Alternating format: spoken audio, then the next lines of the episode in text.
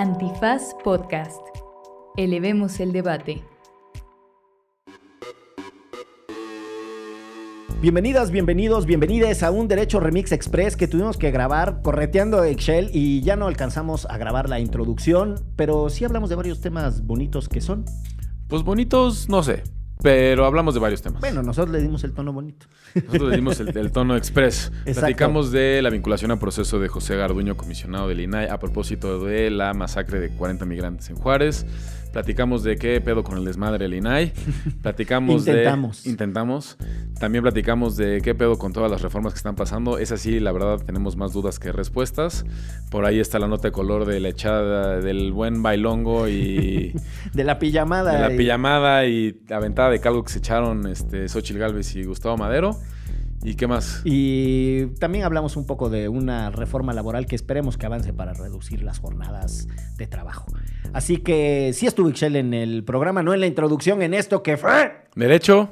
remix. Ah, no, en esto que es. Vámonos. Divulgación jurídica para quienes saben reír. Con Ixel Cisneros, Miguel Pulido y Andrés Torres Checa. Derecho Remix. Bienvenidas, bienvenidos, bienvenides a un episodio más de Derecho Remix, que en esta ocasión es prácticamente una mm, emisión express, un flash informativo, porque la coyuntura nos hizo una Así travesura. que de bote pronto, como diría la competencia. Ándale, no son mi competencia, ni los ubico. Lo que sucedió Los fue ubico, que- pero nunca los he escuchado, la verdad. Oye, no, yo sí los escuchaba y debo decir que me conmovió mucho, paréntesis, eh, el fallecimiento del gran Nacho Marván, un profesor destacadísimo de una lucidez Sí. extraordinaria para explicar eh, los eventos políticos de este país. Fue triste el episodio posterior a su muerte y la verdad, con todo respeto, creo que no han logrado llenar esos zapatos. Sí, no va a ser muy difícil. Así como suena, es una podcastera que tiene un proyecto que se llama De Bote Pronto con ¿quién es? Carlos Puch, Nacho Marván y María, Scherer, Scherer, ¿no? y Salvador Camarena. Y Salvador Camarena, sí. Pues bueno, Nacho Marván evidentemente ya no está. Están escuchando ya las voces de Ixel Cisneros Soltero y de Andrés Alfredo Torres Checa y su servidor Miguel Pulido. Y les decía que estamos grabando este episodio express porque tuvimos a bien grabar el viernes 28 de abril, si mal no estoy. Eh, Con una chelita y toda Con- la sí, cosa. hombre. está aquí A punto disfrutando. de irnos de puente. tal cual. La pura Y- felicidad. Y estábamos comentando con mucha risa y sobresalto cosas que según nosotros iban a pasar. Y nada, envejeció horrible ese episodio. Ahora sí que no le atenamos a la quiniela. Porque todo, todo pasó en esa noche y la mañana siguiente y, y durante la mañana de hoy, que es martes 2 de mayo. Así es que, atendiendo a la petición que nos suelen hacer quienes escuchan este podcast, de que disfrutan eh, el comentar los eventos más recientes de los sucesos de este país, hemos decidido grabar de manera express y por eso Ixel Cisneros no está en la cabina. Anda en una... ¿En qué cantina andas, manita? En una cantina en Coyoacán bien chida, que se llama Mi Casa. Órale, ese era típico nombre de cantina, ¿no? Mi casa, la oficina, este, Bar el gimnasio. el gimnasio, tal cual, así. Son grandes nombres de- que demuestran la extraordinaria creatividad del pueblo mexicano. Pero bueno, tenemos como primer punto de esta agenda rapidísima comentar el tema de que fue vinculado a proceso nada más y nada menos que Francisco Garduño, quien es el encargado del Instituto Nacional de Migración, por lo que es, ¿sigue siendo comisionado? ¿Ese es el puesto o es director? No, comisionado. Comisionado. Sí. Eh, y nada, zorrájatelas, ¿no? No se veía venir, la verdad. Eh, no entiendo muy bien. Vinculado a proceso, más no metido al botiquín. Eso es importante. O Yo- sea, perdón. No, dale, dale. Eh, no pierdas el tino. Ah, qué buen chiste. Chinga, estoy tan orgulloso de ti a veces. Muchas tan, gracias. tan orgulloso. Muchas gracias. Muchas gracias que es a veces. Este. Ahora me preocupa las otras veces. No, pues, llegó, espérame, es que llegó hoy en la mañana y lo primero que me dijo antes de saludarme fue, ¿qué tal los Pumas? ¿Cómo quieres que esté orgulloso de ti con esos gestos tan feos? Enójate con los Pumas. ¿Yo qué culpa tengo? Por eso, pero podrías primero saludarlo, Ay, ¿verdad? Con la gente que también te lo recuerda, también uno tiene derecho a enojarse, ¿cómo no? ¿Cómo? Pues sí, y además... Aprovecho yo sin este momento desayunar. y para además mandarle es tu un jefe, afectuoso entonces saludo cero a Henry respeto, Martin. pues. Campeón de goleo, que nos Sí, escucha desde no, las instalaciones de Cuapa. Henry Martin es de los escuchas más asiduos de Derecho Remix, este, y lo disfruta. Pero bueno, ibas a intervenir.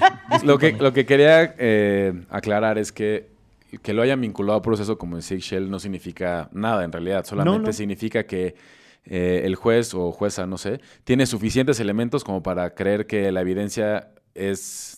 Más bien, que hay suficiente evidencia como para iniciar un proceso y una investigación en donde tanto la fiscalía pueda presentar sus pruebas, pa- que, que es quien acusa a Garduño, como Garduño podrá presentar sus pruebas de por qué es inocente. Entonces, también como la acusación no significa nada más que hay evidencia para iniciar un proceso, pues Garduño sigue en su cargo y permanece en libertad. Que es algo que sí llegamos a platicar, creo que en algún momento, o quizás fue de ese episodio que no salió, este, de... O sea, que el, el- juez observó las pruebas, observó el perfil de Garduño y dijo, como no hay riesgo de fuga, puede permanecer su proceso en libertad. Eso fue cuando le avisaron que se le iba a iniciar una carpeta de investigación. Recordarán ustedes, porque lo hemos repetido en muchas ocasiones en Derecho Remix, que cuando tuvimos un cambio en el diseño de nuestro proceso penal para pasar a esta cosa que se le llama el modelo oral o acusatorio, lo que se hizo fue que se baja el estándar o la condición en función del cual los jueces vinculan a proceso. Es decir, que una persona ya sabe que la fiscalía tiene la convicción de que es culpable. Lo, propio es decir que es responsable, que es responsable de algo. Y eso es exactamente lo que está sucediendo. El señor Garduño hoy en día tendría o tiene su eh, presunción de inocencia intacta. O sea, damos por sentado que el señor es inocente en tanto no se demuestre lo contrario. Pero al mismo tiempo tenemos que reconocer que la fiscalía tiene la convicción de que es responsable de algo. Y el juez lo único que dice es, bueno, las pruebas parecen lícitas, todo parece, ¿no? Eh, más o menos cuadrar. Nada se ha sacado de la manga. Mm, Exacto, y, y es un estándar muy bajo de vinculación a proceso.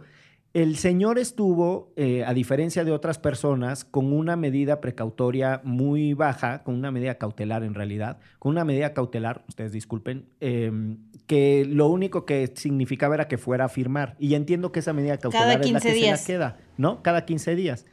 Ahora, en contraste, y esto es lo que importa, no que Garduño tenga que llevar su proceso en cárcel, y lo quiero decir con todas sus letras. A mí me parece que eh, la tirria que uno le pueda tener a, a los personajes políticos no tendrían que desviarnos de las convicciones que tenemos. Mi convicción es que las personas tendrían que llevar los procesos en libertad. Para eso es ese modelo.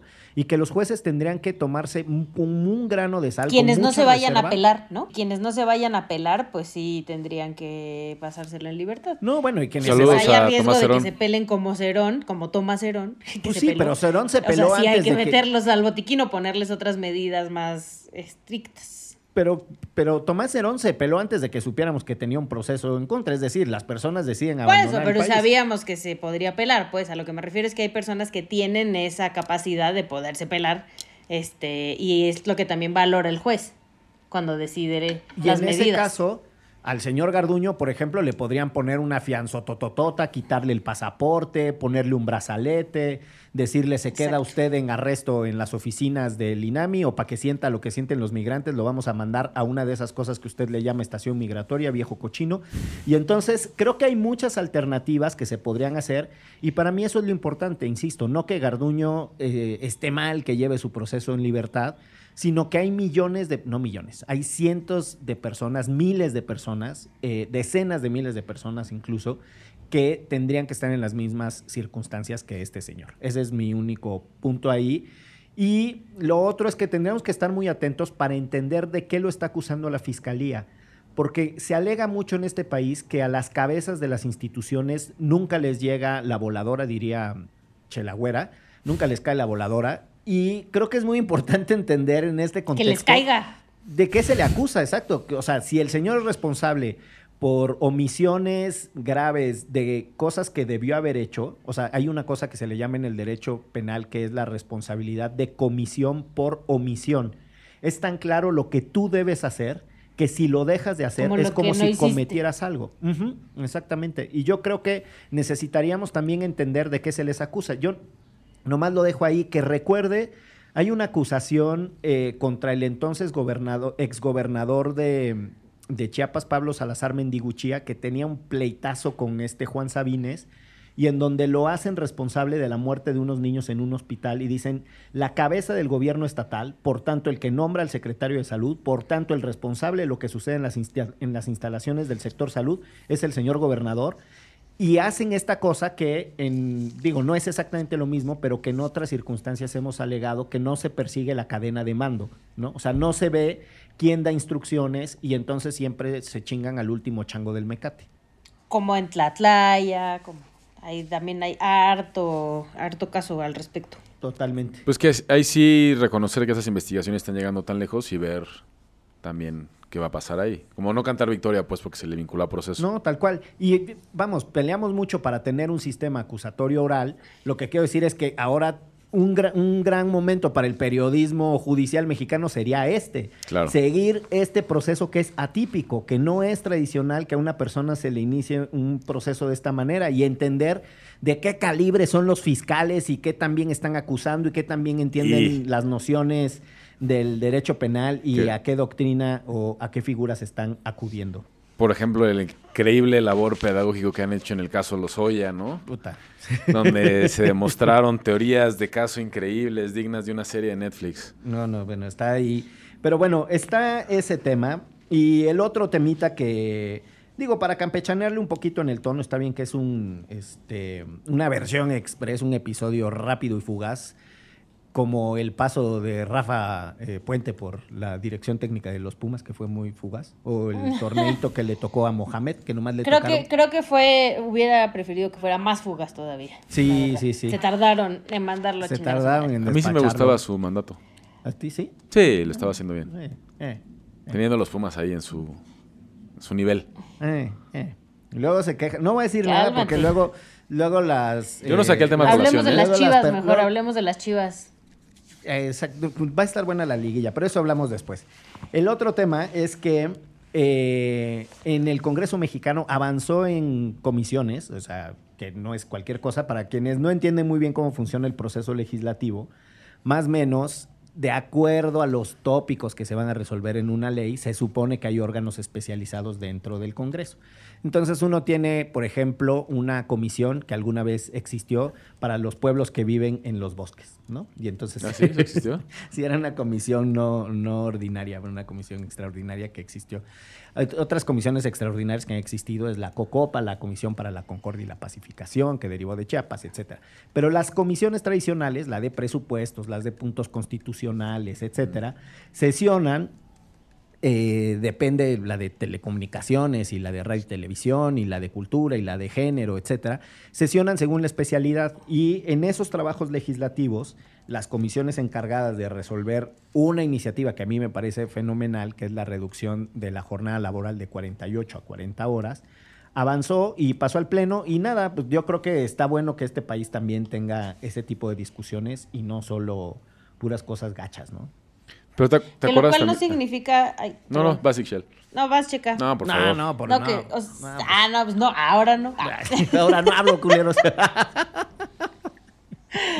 No, no, o sea, es que eh, también como que mu- algunas personas en este país estamos acostumbradas a que descansamos sábado y domingo, ¿no? Pero esto más bien es porque hay banda que trabajaba incluso el sábado porque se les dividían las horas y trabajaban mediodía o un día completo el sábado. Entonces, eh, es como ajustar este, a estos eh, nuevo número de horas, ¿no? Al- a la semana productiva. Y este parece que fue ayer, pero realmente fue el viernes cuando platicábamos que, por ejemplo, a mí nunca me pagaron por trabajar en domingo, ¿no? O sea que No te dieron tu que prima yo trabajaba los domingos en- el periódico Reforma. Más bien tenía que, tenía que cobrar, tenía que pagar su diezmo, Michelle, para poder entrar a las oficinas. Y entonces, este, no me pagaban nada distinto y descansaba como martes y miércoles, una cosa horrible que solo descansaba yo solita. Pero este, pero es eso, o sea, como poder ajustar eh, para que las personas trabajadoras y más de recién pasado el día del trabajo, pues tengan derechos laborales que en otros países además es tremendísimo la cantidad de días de vacaciones que tienen, de lo bien pagados que son trabajar en días feriados, etcétera, etcétera. Y aquí además de todo que no teníamos, también trabajábamos más horas. No, totalmente. Ahí hay una discusión que está siempre sobre la mesa de si los, los mexicanos somos flojos o no.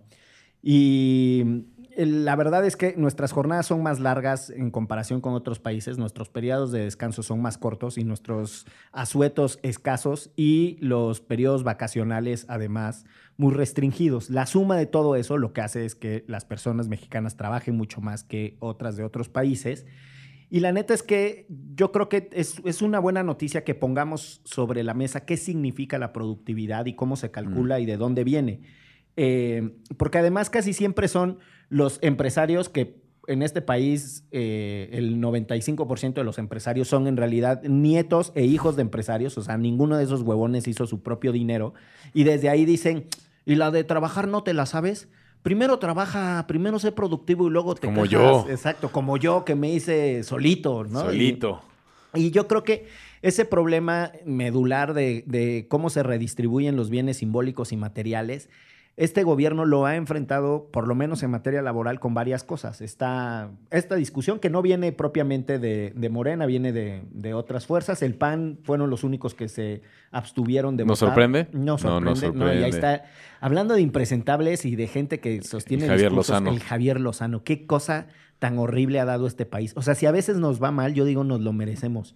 Por, por fulanos como ese cabrón. O sea, qué ser humano tan feo. O sea, ¿cómo le hace para ser tan desagradable? Si no saben de lo que hablamos, dense una vuelta por su, su cuenta de Twitter para darse cuenta de lo desagradable que son sus comentarios. Y en torno a este tema, como muy haciendo énfasis en primero trabajar, luego cobrar, qué les pasa, todo quieren, descansos, ¿no? Cuando además viene de alguien que fue secretario de Trabajo y durante su, su- tiempo en la Secretaría de Trabajo avanzó muchísimo los derechos justos de los empresarios y no de la clase trabajadora, desapareciendo además eh, grupos importantes como, bueno, en su momento Luz y Fuerza y las, negación- eh, las negociaciones con el ESME.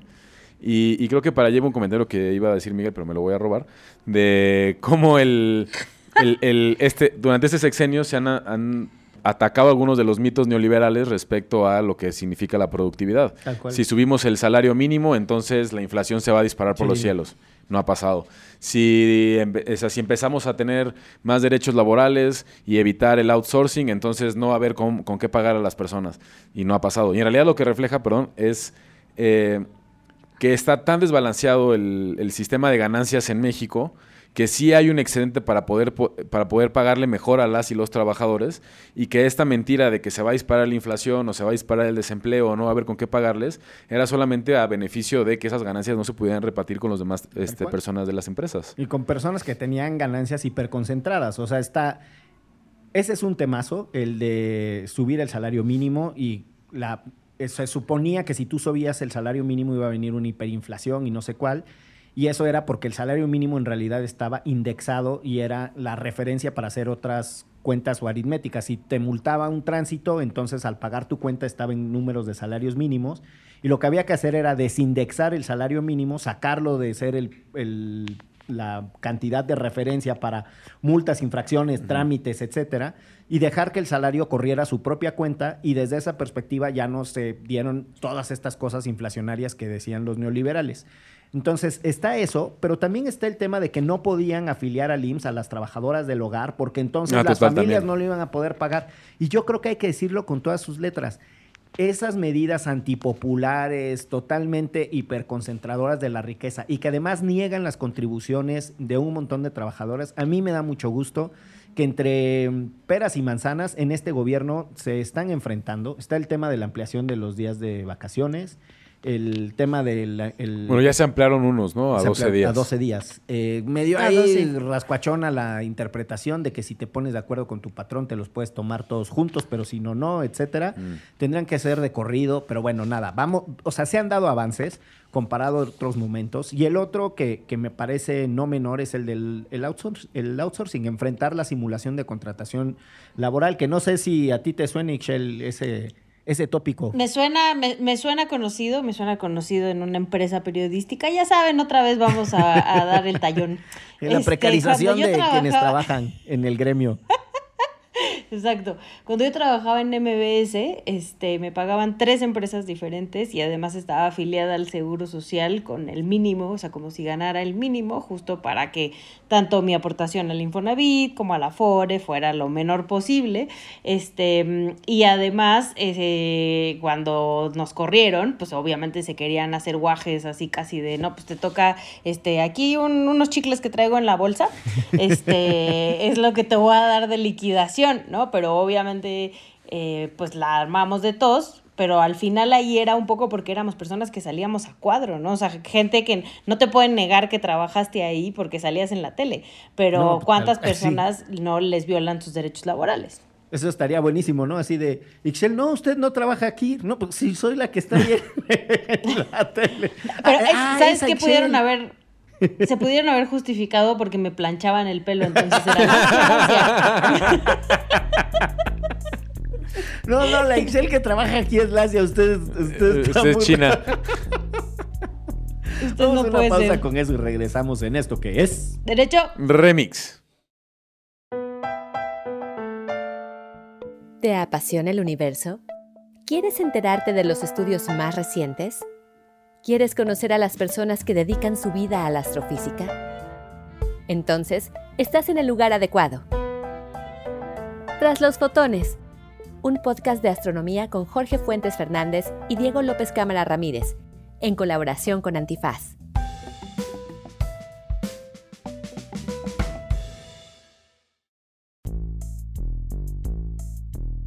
Regresamos a este Derecho Remix Express. Habla rápido, así. A intentar ponernos al corriente de lo que pasó en un fin de semana en el que nadie estuvo viendo las noticias porque en realidad yo sí descansé mucho. Y le tengo una pregunta al pleno. Yo no sé qué está pasando con el INAI, así que explíquenos. Eh...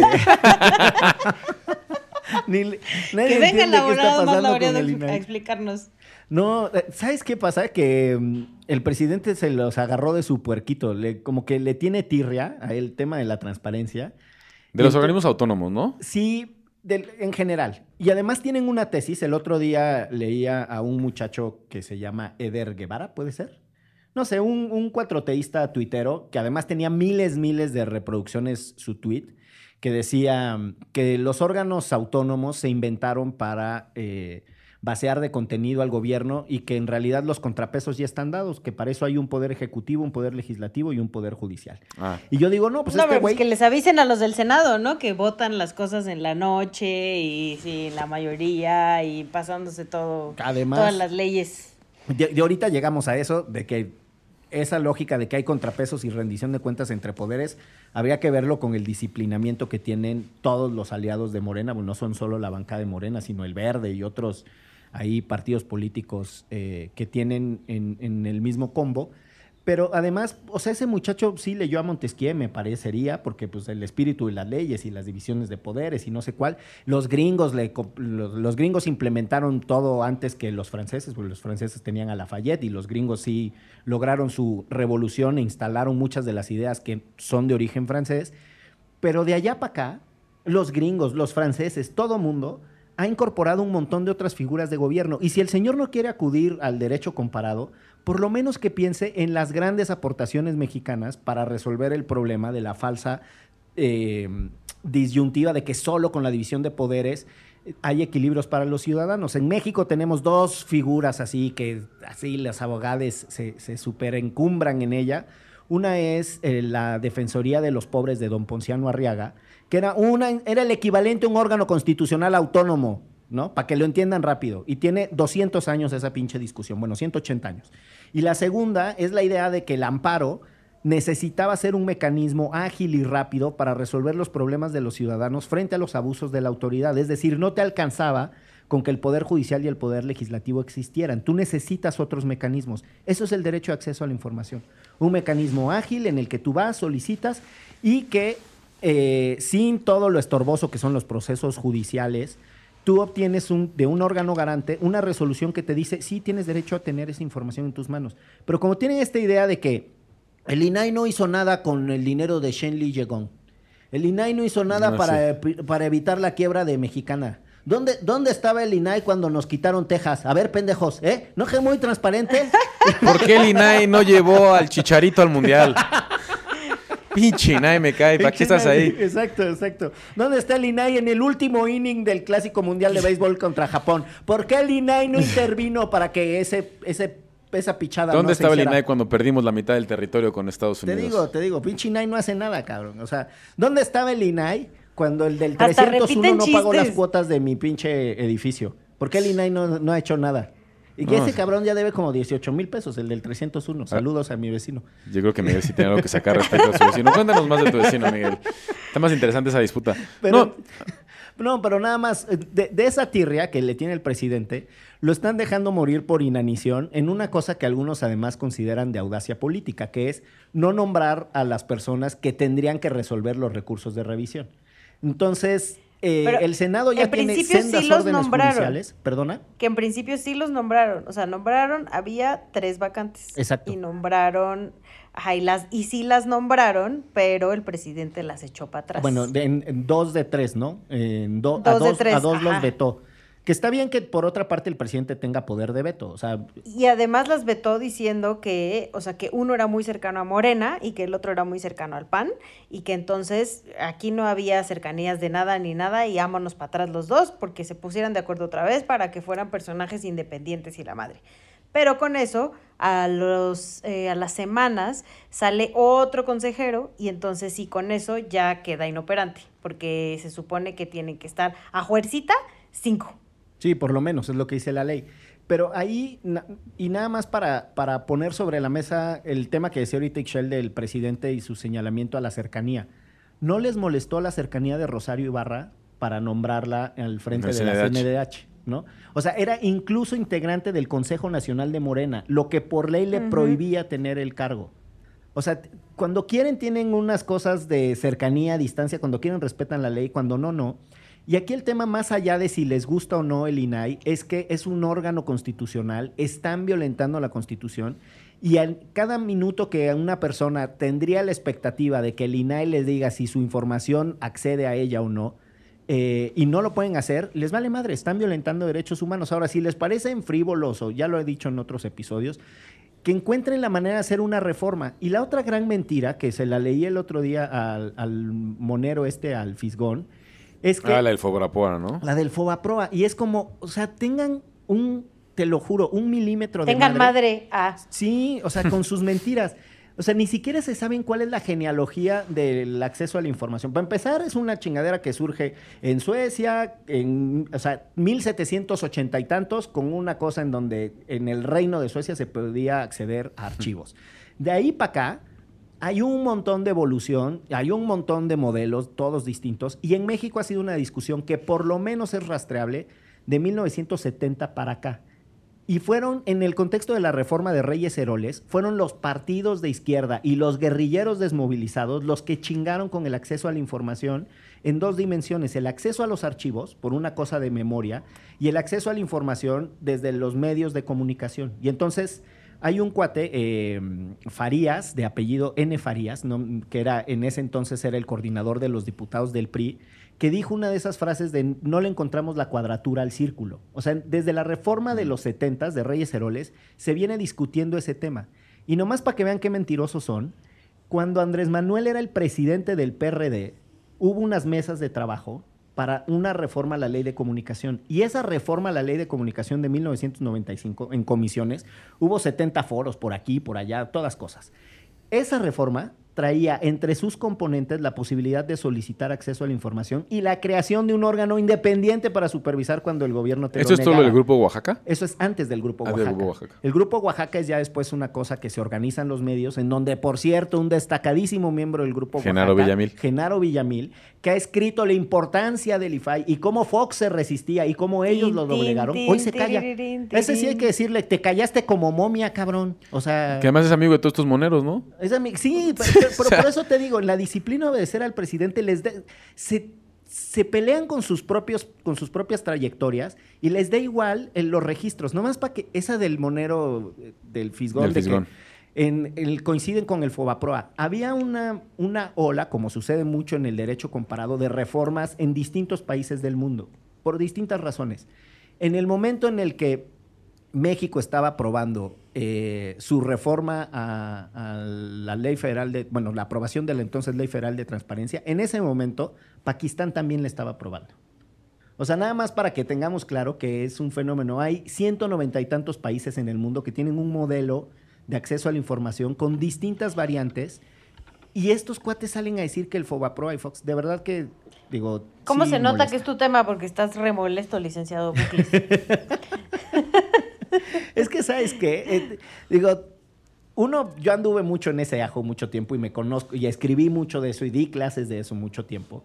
Pero la, la parte que a mí me frustra es que eh, nos están acostumbrando a decir que hay partes de la Constitución que sí importan y partes de la Constitución que no. Mm.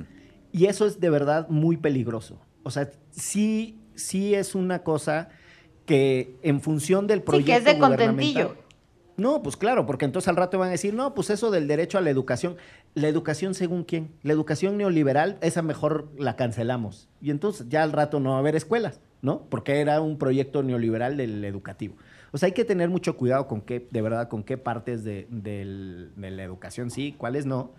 Y pues nada, estamos ahí sin INAI y estamos además con chorrocientas mil reformas, que es el último tópico que nos dejó la producción que yo ya ni sé qué sí se aprobó y qué no. Sé que desaparecieron el, Insa- el Insabi. Eh, a ver, Ixchel, ¿cuáles aparecieron? No, el- eh, pero esa fue antes. La del Insabi In Bienestar fue un día antes. Ah, Lo que se aprobó, ajá, es que ya no les tocó a ustedes, ay, pero porque grabamos un episodio bien bonito donde veíamos cómo los senadores y las senadoras se acurrucaban este, en el ¿Por qué me haces recordar esto, Ixchel? Tuve que pasar un fin de semana de terapia para poder sacar de mi cabeza el cuchareo de Gustavo Madero y Xochitl Gálvez en el pleno del Senado. Y ahora regresas esa imagen en mi cabeza. Era Y como la cantaba el familia. mariachis. Era como la familia Telerín, ¿no? Que cuando se ponían sus mamelucos y, y pasaban ahí cantando la, fam- la famosísima familia Telerín. En el video Emilio Álvarez y Casa dice me hubiera traído mi mameluco. Hijo, man. Así. Pero entonces, o sea, tomaron el pleno justo porque había una negociación para lo del INAI, para que se nombrara este, a uno de los comisionados. Y entonces hacen el voto secreto y cuando, porque Monreal ya les había dicho pues que estaban acordadas las cosas, etcétera, hacen voto secreto y cuando empiezan a contar pues que no les alcanza, ¿no? Entonces la oposición se da cuenta que básicamente les vieron la cara y entonces toman el pleno y dicen de aquí no nos vamos hasta que este se nombre lo del INAI. Y, a- y ahí nos quedamos nosotros el viernes. Estaban todavía ahí, durmi- ahí durmieron, ahí comieron, ahí cantaron, ahí se acurrucaron. Ahí cucharearon. Este, Oye, ¿cu- ¿cuándo fue que, que Xochitl Galvez eh, se fue a encadenar a un escritorio? ese mismo Fue al día día. siguiente, ese ¿no? mismo día, cómo no. Al día siguiente, sí, en la mañana del día siguiente. Entonces en esas andaban, pero bueno, obviamente Morena andaba este, viendo qué hacía para sacar un montón de reformas que traían entre ojos. Algunas positivas, como la 3 de 3 para agresores y violentos que, que no van a poder ser, este, mm, no van a poder contender por un, un puesto público. Ahí al lado de Félix Salgado al- Macedonio, ¿no? Exactamente, y ahí andaba Félix Salgado Macedonio, como no. Este, y algunas, pues, muy gachas, ¿no? O sea, que, que al final querían pasar por, sus huevos, la verdad. No había, no hay otra manera de decirlo. Eso es como los terminajos estos de se paró el reloj parlamentario. ¿Por qué pasaron la iniciativa? Por sus huevos. es en el diccionario legislativo del Congreso mexicano. Oye, pero, a ver, de, de esto- Entonces, ¿qué pasó? No, es que nadie Ah, sabe, cabrón. Entonces, ¿Qué que sí existe, en qué no el existe? patio, o sea, se, se sentaron ahí en el patio mientras la gente escuchaba a Rosalía, por cierto, afuera, este, bueno, un poquito más lejos, y ahí fue donde ya empezaron a sacar todas las reformas, que si el tren Maya para los militares, ¿cómo que de que no? Que si la aerolínea para los militares, ahí va también, todos, Ah, eso es lo del espacio aéreo, foto. ¿no? Es que sí pasaron un montón de cosas. La neta es que yo no me sé cuáles son todas. Sé el tema de la desaparición del INSABI, sé las Para el modificaciones al CONACYT. No, modifican cosas del CONACYT, le incluyen ciencias y humanidades, sientan al ejército en el órgano este colegiado de conducción del, eh, del CONACYT. Eh, Ah, sí, cierto. que es una cosa un poco rara que tú al mismo tiempo estés alegando que hay que incluir las ciencias y las humanidades porque estaba muy tecnocratizado el CONACIT y al mismo tiempo quieres incluir al ejército porque dices que las Fuerzas Armadas también hacen investigación. Pues sí, pero no es el propósito de ese tipo de investigación científica.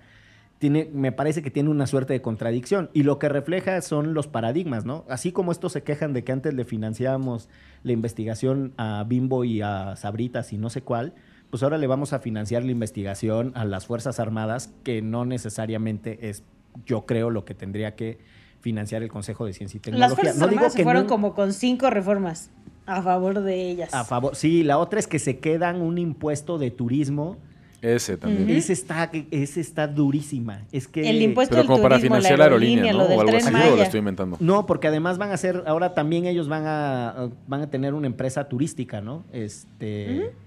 Y sí, les digo que yo ya estoy viendo venir el día en el que eh, el registro civil esté a cargo de un militar. Ese, va a ser la, culminación del proceso lento de militarización. Pero bueno, eh, cosas de, de lo simbólico que es que el presidente los llame hace, vamos, una persona que sabe muy bien manejar los símbolos y los mensajes, los llama a los senadores, ahí van sus aliados, van incluidos también los del verde ecologista y toda la cosa, ¿no? Este, los de, van todos, o sea, to- to- toda Todos la- los aliados de todos los Morena. aliados de Morena. Y en ese proceso, eh, además llama a Claudia Sheinbaum, que no sé qué chingados tienen que hacer en este proceso, a Marcelo Ebrard, que tampoco entiendo bien qué tendría que hacer en este proceso, y que sí se entiende qué tendrían que hacer en este proceso, a Monreal y a Dan Augusto. Monreal porque es el coordinador de la bancada de senadores y Adán Augusto porque es secretario de Gobernación. En todo caso, eh, esos dos son los que tendrían que haber estado ahí, pero como no quieren mandar ningún mensaje de que no hay piso parejo, entonces llama a los otros dos. Y después de eso, se pasan a sesionar aquí al patio de Palacio Nacional, que es lo que describe Ixchel, en una cosa rarísima, en donde no les dan los números para iniciar la sesión. Entonces, inician la sesión, son 65, y al iniciar la sesión, que no pueden votar nada porque no tienen la mayoría calificada, no tienen el quórum, entonces le, una senadora que no estaba porque estaba de licencia en no sé dónde chingados, en Bruselas, entonces eh, le dan la licencia y la otra senadora es la que sí entra y entonces hacen una cosa a distancia, pero sí, pero no. Y en- es súper absurdo que violan la regla de arranque para poder modificar el orden del día, pero en el orden del día no estaba la licencia de esa senadora. O sea, imagínense lo difícil que es explicar. Es como la película de la muerte de un burócrata, la película cubana en donde no no, puedes explicar lo que está sucediendo porque vengo a sacar un muerto. Sí, ¿dónde está el acta de, ¿no? de entierro? Aquí está. Ok, pero si ya está, en- si ya está aquí el acta de que está enterrado, entonces ¿cómo va a sacar al muerto? Pero y todo se hace tan absurdo, todo es tan contradictorio es, que es exactamente lo que pasó en el Senado. Y lo que se viene es una ola de impugnaciones, pero perrísima, ¿no? O sea, van a impugnar todo. Y ahora seguramente Morena va a decir que los que impugnan son los machos misóginos que no quieren la 3 de 3. Porque Claro. es. Sí, Por claro, a- porque sí pasaron unas, unas cosas chidas, sobre todo que estaban siendo empujadas por, por organizaciones de la sociedad civil en defensa de mujeres, de personas con discapacidad, ¿no? Entonces se van a agarrar por ahí este, a decir que, que lo que queremos es que violenten a las, que los viol- violentadores sigan dirigiendo al país cuando ellos tienen personajes como Salgado Macedonio, por cierto. Y nada más, la Corte ha dicho desde hace mucho que no se pueden pasar las reformas nada más porque sí, que hay que respetar el proceso legislativo, tiene que ver con si están todas las firmas de los presidentes de comisiones cuando mandan a cosas a los puntos, a la de puntos constitucionales, no pueden hacer eh, les dio una manía por de repente aprobar leyes y después hacer fe de ratas que contradecían lo que se había votado. Entonces eso también la Corte ya les dijo que no. El tema de que les dan dictámenes y los votan inmediatamente y se demuestra que nunca tuvieron tiempo para leerlo y entonces no es una votación democrática. También la Corte ya dijo que eso no se puede. Es decir, hay un montón de antecedentes de cómo la importancia del proceso legislativo es tal que si tú no lo cumples, entonces esas reformas no van a entrar en vigor o no van a surtir sus efectos o no son constitucionales. Yo me temo que eso es lo que va a pasar, pero hay algo que a mí me llama la atención y es si este presidente, con esa supermayoría que tiene, no es capaz de pasar reformas legislativas, no son constitucionales, o sea, serían bastante más fáciles, el desastre que se nos va a venir con, con Morena. Ustedes no habrán vivido en persona, pero seguramente leyeron. En los 90 se hablaba mucho de las tribus del PRD. Así, ese era el lenguaje para Sí, sí. referirse al PRD. Es que son súper tribales. Y entonces las tribus que van a quedar, y lo demuestran el perfil de las, as- de las asociaciones políticas nacionales, que además también se aprobaron en la, en la sesión del INE, en donde cada precandidato presidencial tiene su, su agrupación política nacional, su, Su APN. camada. Por si algo sale mal, entonces se van por, por la otra. O sea, sí están dadas las condiciones para que en esa destrucción de la oposición y en esa consolidación de un proyecto personal en torno a Andrés Manuel, no sé quién va a jalar los hilos de toda la retacería que anda conviviendo ahorita ahí. Van a estar buenos esos chingadazos, ¿no? Va a estar sabroso, va a estar complicado. Y ahí la verdad es que vendrán tiempos para, yo espero, privilegiar, privilegiar el diálogo, la reconstrucción y dejar de lado algunos modos de imposición de fuerza que ahorita le sale, pero que incluso ya de cara a, a la elección del 2024 se les está agotando el modelo.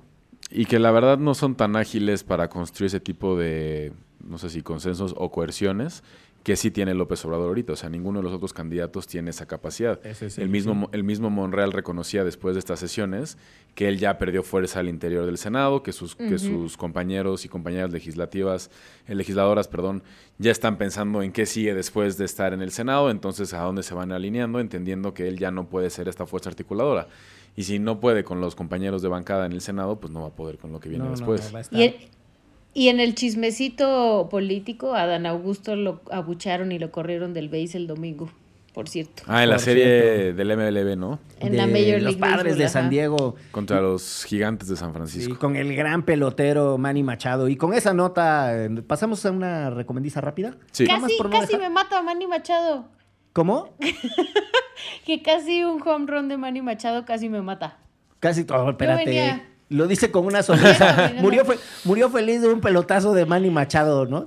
Te lo juro, pero bueno, por lo menos eso fue lo que nos quedó a mí y al que casi nos mata, porque yo iba saliendo del baño y nada más sentí, tenía la cabeza abajo, iba saliendo como para el estadio y sentí el pelotazo así en mis pies, ¡pum! Y cayó entre un chavo y entre mí. Y nos quedamos viendo como, güey, pudimos haber muerto. Y dijo, bueno, pero por lo menos hubiera sido un home run de Manny Machado. Pues bueno, vámonos a la recomendiza mm, express. Yo decidí Sí. que durante el mes de mayo solo voy a recomendar discos de rock que me gustan. Muy bien, me parece. Muy bien. Porque ya se me están acabando las series. Ok. Este, entonces el Libros también se puede leer, ¿eh? No, no, no está eh, prohibido. También he recomendado muchos libros. ¿eh? Ah, Creo que hay un déficit de discos. Bueno, a ver, dele, dele, dele a los discos. Entonces, voy a empezar con dos de mis discos favoritos en vivo, de dos Sí. bandas inglesas distintas. El primero es un disco que salió en 2003, pero en realidad fue grabado en 1972-73, que es en una de las giras que hace eh, Led Zeppelin en Estados Unidos. El disco se llama How the West Was Won, porque son dos conciertos en la costa oeste, en este... en Los Ángeles y después en otra parte de California, no recuerdo ahorita en qué ciudad. Y dicho por el mismo Jimmy Page, este, guitarrista de la banda, él considera que esta gira es cuando Led Zeppelin estaba en su máximo esplendor. Durante muchos años, eh, grabaciones de fans o medio que le llaman bootlegs circulaban de, este, de estos conciertos y no fue hasta 2003 que lo remasterizaron y lo sacaron en un disco triple que vale muchísimo la pena. Y la segunda recomendación es el primer álbum en vivo de Peter Frampton que se llama Frampton Comes Alive de 1976. Peter Frampton pertenecía a una eh, banda inglesa que se llama Humble Pie. No es tan famosa como las otras bandas inglesas de la época, The Who, los Stones, eh, los Beatles, eh, el mismo Led Zeppelin, pero este disco en particular es muy buen disco en vivo, entonces se los recomiendo que lo escuchen, también es un disco doble. Mira tú. ¿Tú, Ixchel? Yo voy a recomendar lo mismo que recomendé en el episodio fallido, que es la serie de Maniac en Netflix, eh, una serie que está muy chida, que además necesitaba yo salirme un poco de, de los temas de derechos humanos e incluso también de muertitos, este, protagonizada por Emma Stone y por Jonah Hill, que hablan sobre, mm, es un estudio científico en un laboratorio para quitar todas las enfermedades mentales. Y entonces entre ellos se empiezan a cruzar sus historias mientras los están, eh, pues sí, les están metiendo a sus cabezas. Y está muy, muy, muy, muy chida y muy palomera y también nos hace pensar mucho sobre la importancia de la salud mental en el mundo. Mira tú. Yo ahorita que eh, estábamos platicando de múltiples cosas, me acordé del primero de mayo y una singularidad que es que en realidad es una conmemoración a propósito de los mártires de Chicago, Ujú. pero los gringos De Haymarket. no, no, los, no lo celebran el primero de mayo, su Labor Day. Su Labor Day es en septiembre. Entonces, nada, hay, Eso hay- no lo sabía. Sí, hay una historia sobre los movimientos sindicales de Estados Unidos muy invisibilizada por el triunfo, eh, yo diría más propagandístico que otra cosa, de supuestamente el capitalismo lo logró todo por sí mismo y no sé cuál, cuando en realidad eh, tienen una extraordinaria historia de luchas sociales. Y ya que decías que recomendar música y cosas Ah, me así. vas a robar. No, te voy a copiar, te voy a copiar. Hay una, hay una canción muy bonita que se llama Which Side Are You On? que es eh, una canción de Peter Singer, que es un, Mm. un trovador así de como de los, ¿qué será? Como de los 30, veintitantos. Este, Si quieres un poquito después, pero ¿Sí? muy... eh, es folk, es folk. Es folk. Es como folk. el abuelo de Dylan. Exacto, es, es folk puro y duro. Y, y esa, eh, esa canción en realidad está basada en un poema de Florence Rins y que a su vez está basada en unos hechos que sucedieron en Halland County y es sobre los mineros. Y a propósito del primero de mayo y los mineros, yo les digo, which side are you on, boys? Y con Ah, eso nos vamos perro. en esto que fue. Derecho, Remix. Divulgación jurídica para quienes saben reír. Con Ixel Cisneros, Miguel Pulido y Andrés Torres Checa. Derecho Remix.